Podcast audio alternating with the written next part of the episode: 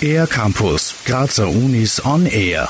Es juckt die ganze Zeit an Armen und Beinen, Kratzen macht es nur noch schlimmer und Therapie gibt es noch keine. Das ist die traurige Realität für alle, die an der Hautkrankheit Prurigo nodularis leiden. Die Ursache dieser seltenen Erkrankung ist noch unbekannt. Sie schränkt die Lebensqualität der Betroffenen allerdings massiv ein. Es gibt Patienten, die wegen des intensiven Juckens seit mehr als zehn Jahren keine Nacht mehr durchgeschlafen haben. Durch das intensive Kratzen in der Nacht sind die Bettwäsche und das Nachtgewand am Morgen oft Blut verschmiert. Diese aufgekratzten Knoten bestimmen natürlich auch die Wahl der Kleidung am Tag, weil die Patienten versuchen, die Hautfärbungen vor den Blicken der anderen zu verbergen. Erklärt Franz Legert von der Universitätsklinik für Dermatologie und Venerologie der Med-Uni Graz. Nicht nur, dass die von Prurigo nodularis Betroffenen häufiger an Angststörungen und Depressionen leiden, sie sind auch in dem sogenannten Juck-Kratz-Zyklus gefangen. Franz Legert. Wenn sich der Juck-Kratz-Zyklus einmal eingestellt hat, ist er im wahrsten Sinne ein Teufelskreis. Durch den massiven Juckreiz wird die Haut gekratzt und verletzt.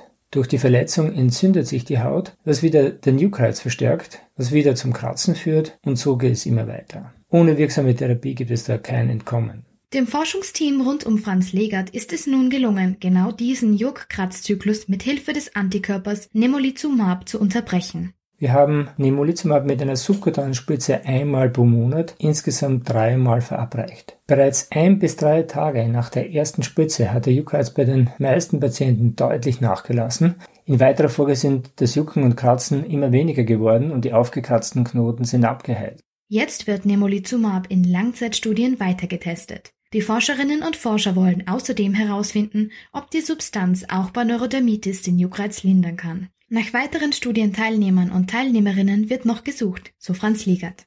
Ich lade natürlich alle Patientinnen und Patienten, die unter diesen Hauterkrankungen leiden, ein, bei diesen Studien mitzumachen. Wenn sich die Ergebnisse unserer bisherigen Studie in den Phase 3 Studien bestätigen lassen, dann sind wir sicher kurz davor, ein erstes zugelassenes Medikament gegen die Prurigo nodularis zu bekommen. Wer bei der Studie mitmachen möchte, kann sich bei Sandra Seiler unter sandra.seiler.medunigraz.at melden oder sich online auf www.medunigraz.at informieren. Für den R-Campus der Grazer Universitäten Lisa Plattner. Mehr über die Grazer Universitäten auf ercampus-graz.at